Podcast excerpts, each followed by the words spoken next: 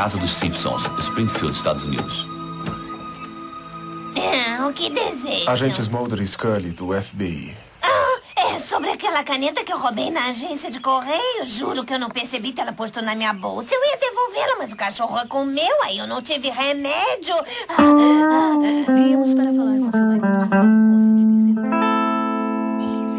de terceiro Eu gosto muito de coisas de detetive. Eu, há um tempo atrás, é, há muito tempo atrás, quando eu era pequena, eu já quis ser detetive.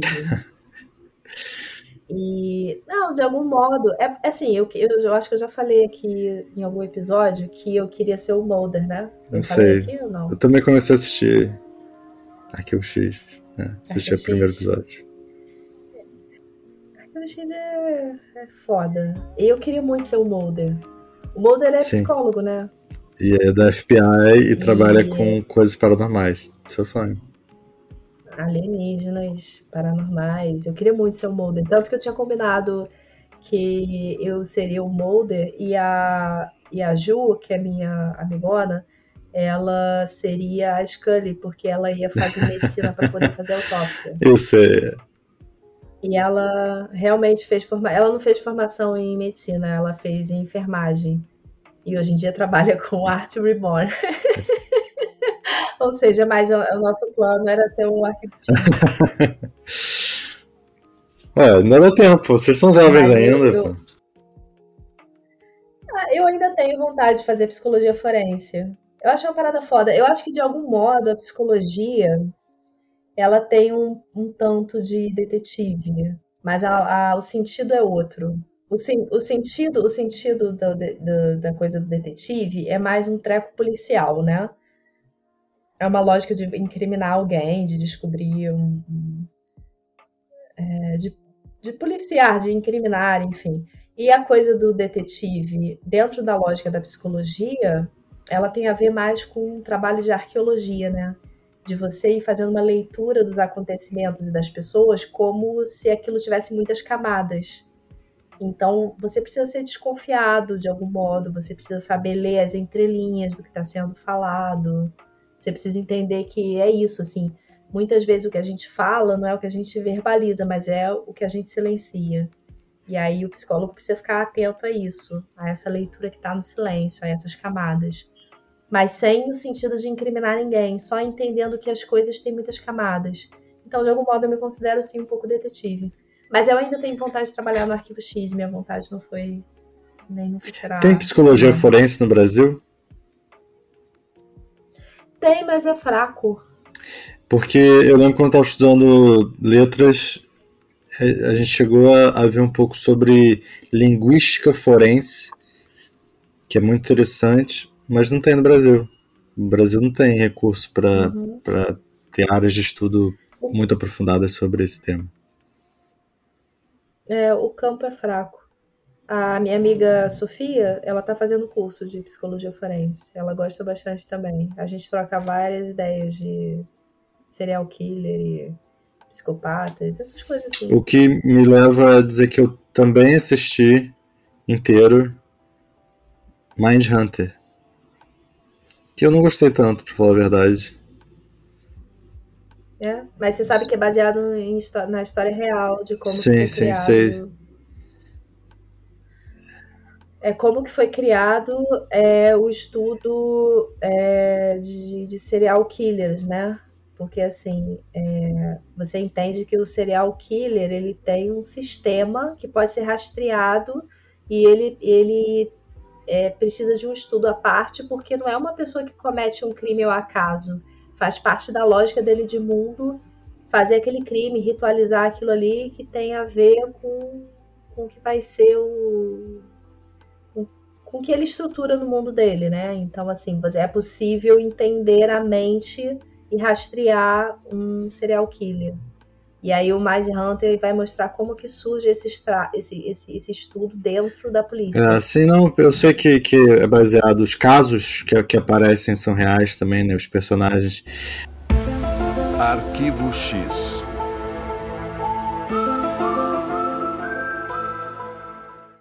Ela alugou o mesmo filme três vezes? Sem perceber que já tinha visto. Caramba. e a pessoa lá da locadora não falou nada com ideia. Ela. Eu, eu fico pensando que. Não, é, sei lá. Ela, ela, ela não, ela começou, ela não alugou, começou a ver e viu, putz, já vi esse filme. Ela começava a ver, ela chegava no meio do filme e falava, caraca, eu já vi esse filme, eu acho. Enfim.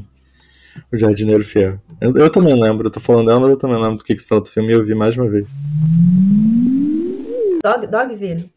Cara, eu já tentei assistir esse filme acho que mais de cinco vezes. Eu nunca consegui terminar. Eu boto pra assistir, eu acho interessante, o negócio tá pá, eu durmo. Pronto, sabemos, esse é o problema. É um problema. E é estranho, porque é esse filme. Só esse É filme, esse mais filme. nenhum. Esse filme eu não, eu não gosto dele, mas enfim, ele é badalado porque ele tem aquela estética fodona. Mas esse filme são, sei lá, quanto, quanto tempo esse filme tem de duração, mas é só sofrimento a porra do filme inteiro. Eu não gosto, não. Eu gosto do final, mas o, o, o final também é uma bosta. É. Três horas de filme. Três horas de filme e só acontece coisa ruim o filme inteiro. Hum, três Por isso horas? você não consegue do, do assistir tudo. Quanto tempo? Ah, não, depende, cara. O Senhor dos Anéis eu vejo fácil. Senhor dos Anéis, se a gente marcar assim, vamos fazer uma maratona Senhor dos Anéis. Assiste, porra, tudo de uma vez só. Eu topo. Você topa? Você, você vai dormir também? Super. Super topo. Inclusive faço pipoca especial, faço aquele comidinhas especiais élficas, hidromel. Hidromel? Eu nunca tomei hidromel. Ah, hidromel é bebida Eu, eu sei o que, que é, comum, né? mas eu, eu nunca tomei. É, é, é bom? Não sei, não parece ser bom. Ser bom ou ser ruim depende, né? Na verdade, ser. O, Se é que bom ou é bebida? ruim. O importante é que hidromel eu bebi. Nossa, que é isso? o que, que é uma boa bebida? Uma boa bebida é um bom encontro da sua língua com o líquido. Porque a gente pode ter a mesmíssima bebida dentro da mesmíssima garrafa. Eu tomo. Nossa, que delícia. Você toma. Nossa, que bosta. Né? Então, assim, o que, é bom, o que, é ruim? O bom é o bom encontro da língua com o líquido, Pronto. né? Ou o mau encontro, né? É uma leitura espinosista que faz sentido, né? A coisa é um encontro, né? Não tem como falar se é bom, se é ruim, ou, né? É o encontro que faz as coisas serem boas ou serem ruins, né? Nossa, profundo demais. Eu não sei se você gostaria de hidromel, realmente. Você teria que provar. E tem muito tipo de hidromel diferente, né? Outro dia eu tava vendo um hidromel de quê, cara? De. Acho que era de pitanga. Tanga? Achei que hidromel fosse só hidromel. Mas é tipo cachaça, né? É, tem como você fazer variações, né? Enfim, eu acho que os filmes de Senhor dos Anéis juntos devem ter mais de 10 horas de duração. É. São três só. Então, mas Senhor, eu, eu é capaz de eu assistir, de eu, de eu maratonar duas vezes Senhor dos Anéis e dormir todas as vezes no Dogville. É, eu não sei. Eu não sou muito fã de Senhor dos Anéis, não, mas. Eu sinto que eu deveria assistir pelo menos os filmes. Eu já assisti o primeiro e o segundo, mas eu sinceramente não lembro de porra nenhuma. Hum. Você assistiu o que em casa ou no cinema? Em casa. Hum. Fala, esse é um filme pra assistir no cinema. Não, não ia falar isso não. não ia falar isso não. Hum. Um filme pra assistir no cinema que eu sempre lembro assim, esse filme é pra assistir no cinema, é aquela animação do Van Gogh. Esse eu assisti no cinema. Faz toda a diferença você assistir aquele filme no cinema, realmente. Foi um dos últimos filmes que fizeram de Van Gogh, né? E, é- e ele é todo, todo de pinturas mesmo. Chamaram não sei quantos artistas para fazerem quadro a quadro em pinturas, né, dos artistas. Sim. É incrível, é muito bonito esse filme. Eu, eu, eu acho que eu já te falei sobre esse filme, mas eu, eu vou falar aqui no podcast também, que é o seguinte. Eu fiquei um pouco desapontado. Mas não com a beleza do filme, porque o filme é obviamente muito bonito. E é claro que deu muito trabalho para fazer. Mas com o roteiro. Eu achei o filme um pouco. Sem graça. Mas dito isso, é um filme que depois de assistir, depois de sair no cinema, ele ficou muito tempo na minha cabeça. O que significa que ele não é, não é, não é uma coisa simples, não é tipo, ah, vi e não gostei. É algo interessante, de fato, algo que ficou comigo. Eu assistiria de novo. O problema é que não dá pra assistir de novo no cinema, né?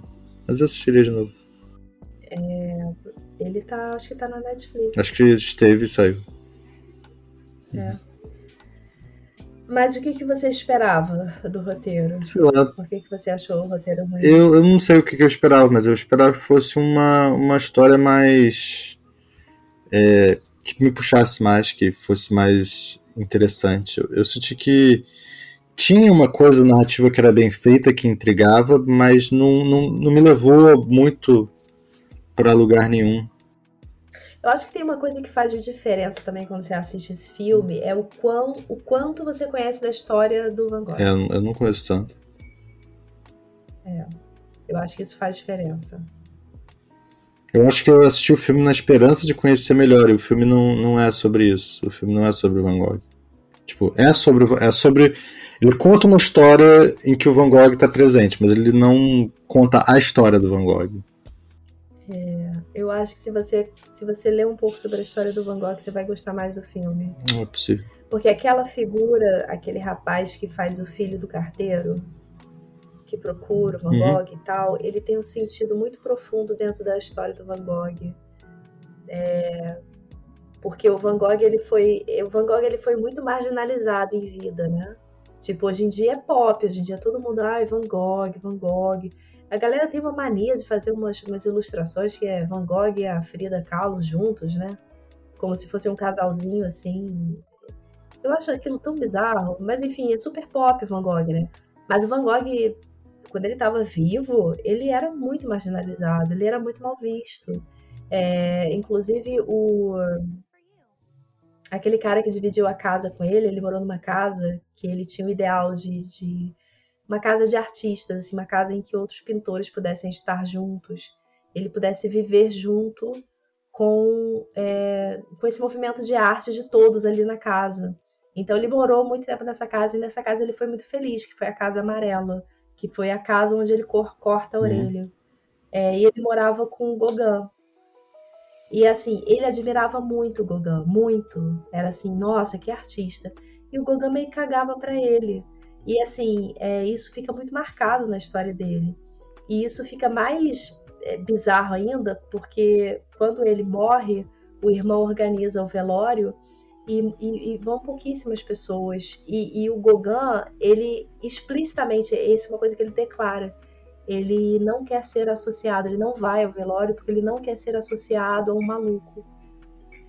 Isso é aquele tipo de coisa que quando eu leio, pelo menos, eu tenho vontade de dar na cara. Uhum.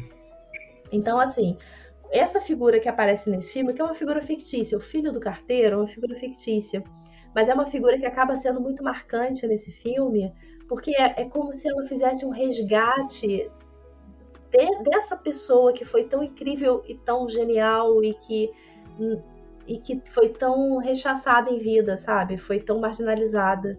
Então ele querer buscar a, a história do Van Gogh, esse, esse, esse, esse que vai ao encontro do Van Gogh durante esse filme, que é ficcional, ele faz muito sentido na história real do Van Gogh.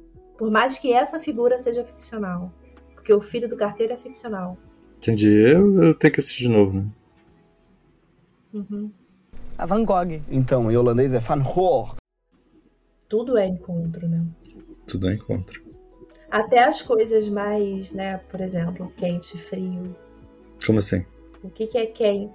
Não, o que, que é você dizer que uma coisa é quente e uma coisa é fria? Quando você fala isso aqui é quente, é porque você está falando da percepção sua que você pode ter através do seu corpo, do encontro do seu corpo com o objeto. Assim, é, é Então, você tudo diz relativo. ou é frio. Se você, Exato. como eu, é uma pessoa muito quente, tudo vai parecer um pouco mais frio. É, é a percepção do seu corpo é completamente diferente. A percepção de cada corpo é diferente.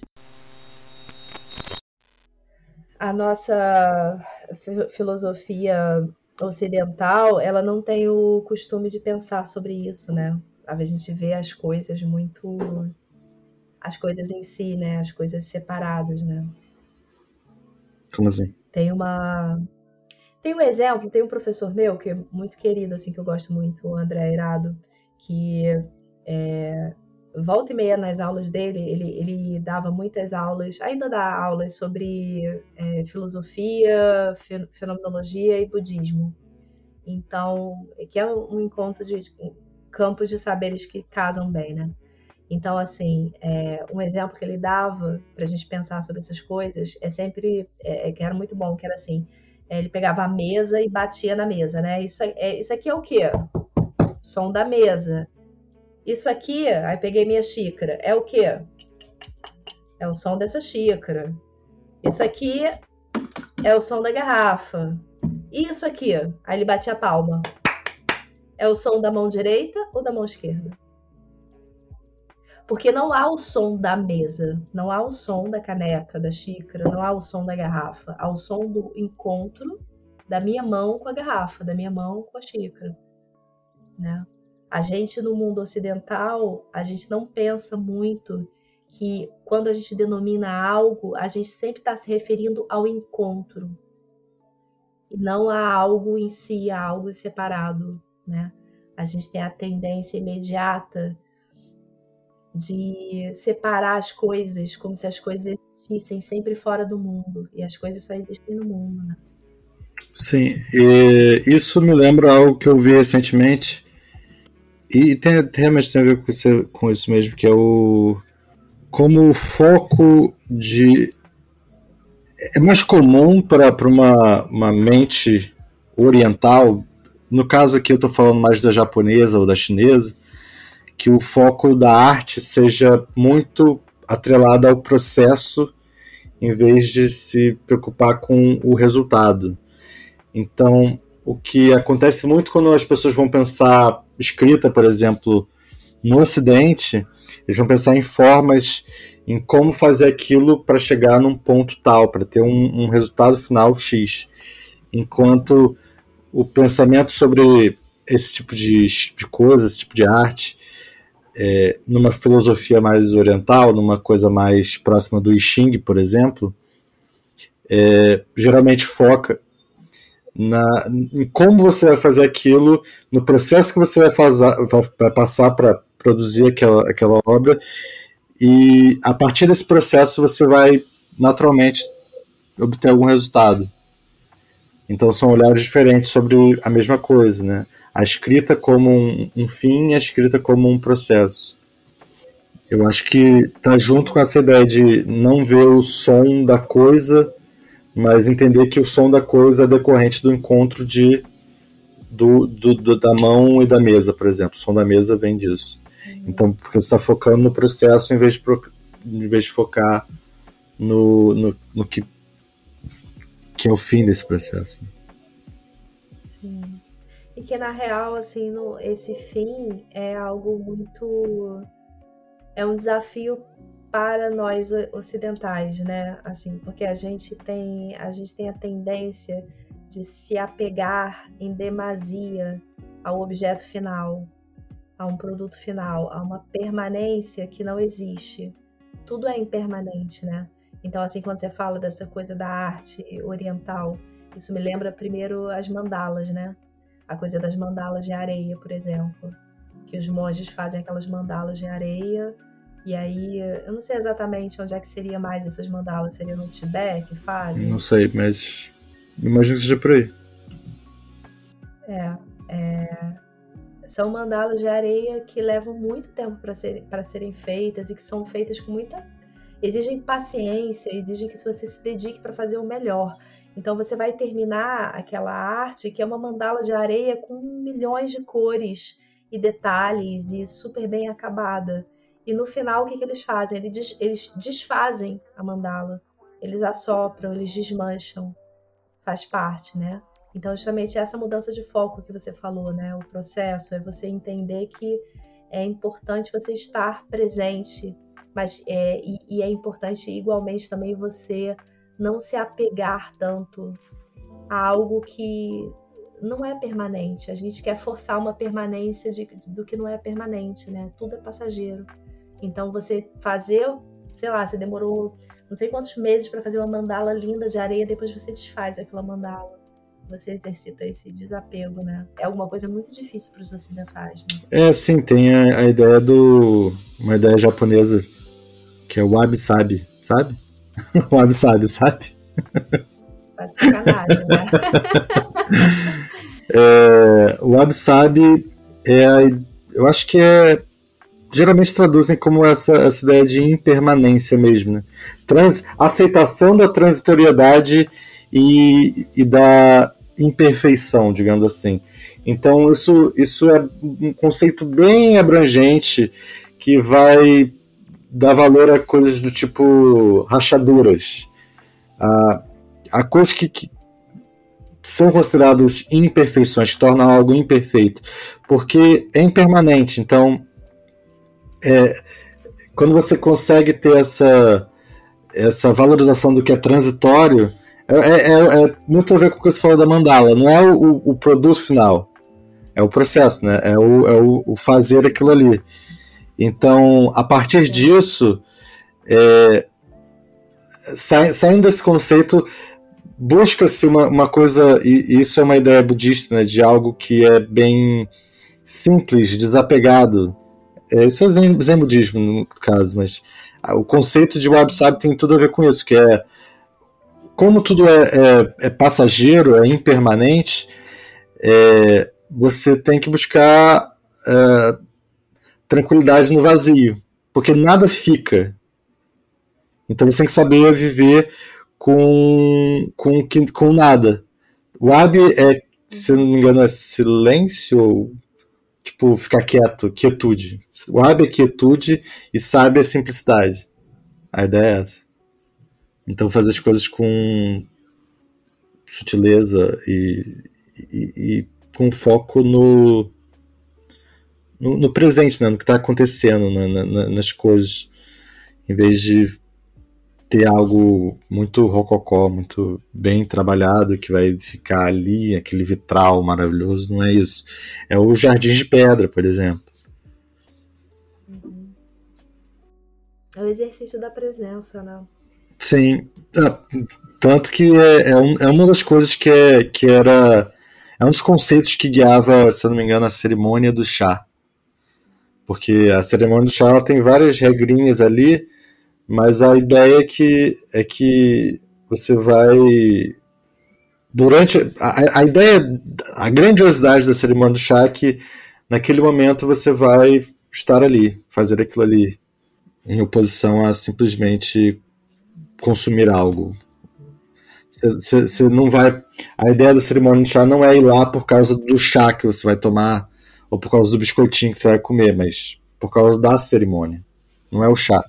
Ah, eu vou, eu vou por causa do biscoitinho. E você? Falar que vai, vou, vai, vou tomar chá e não tiver um biscoitinho, já nem vou. É somente ocidental. Você sabe que eu, eu fico pensando hoje em dia, esses, esses congressos, tudo online, não sei o quê. Cara, não tem nem coffee break. Tu vai, tu vai para um congresso que não dá nem para comer um pão de queijo, um biscoitinho, um café no intervalo. Não, até dá, só que você mesmo tem que fazer. Ah, tristeza. Tristeza. Ai, tristeza. Eu, eu fui a um congresso uma vez, eu vou te dizer, nem lembro exatamente o que era o congresso, mas eu lembro do pão de queijo.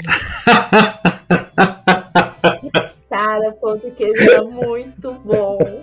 Muito bom.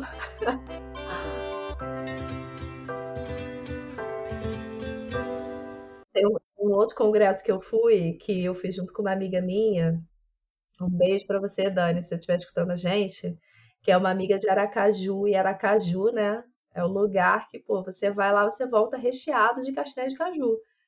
E ela levou, ela tinha, tinha ido a Aracaju, tinha recebido alguém da família há pouco tempo, e ela levou para esse congresso um monte de saco de castanha de caju.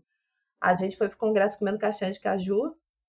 Aí o fotógrafo que estava no, no, circulando no evento tirou várias fotos. A gente saía com a boca cheia cheio de caju. a gente saiu em todas as fotos com a boca cheia de caju, igual que sabe aqueles ratinhos que botam toda a tipo noite tipo, na boca, estilinho, né? É.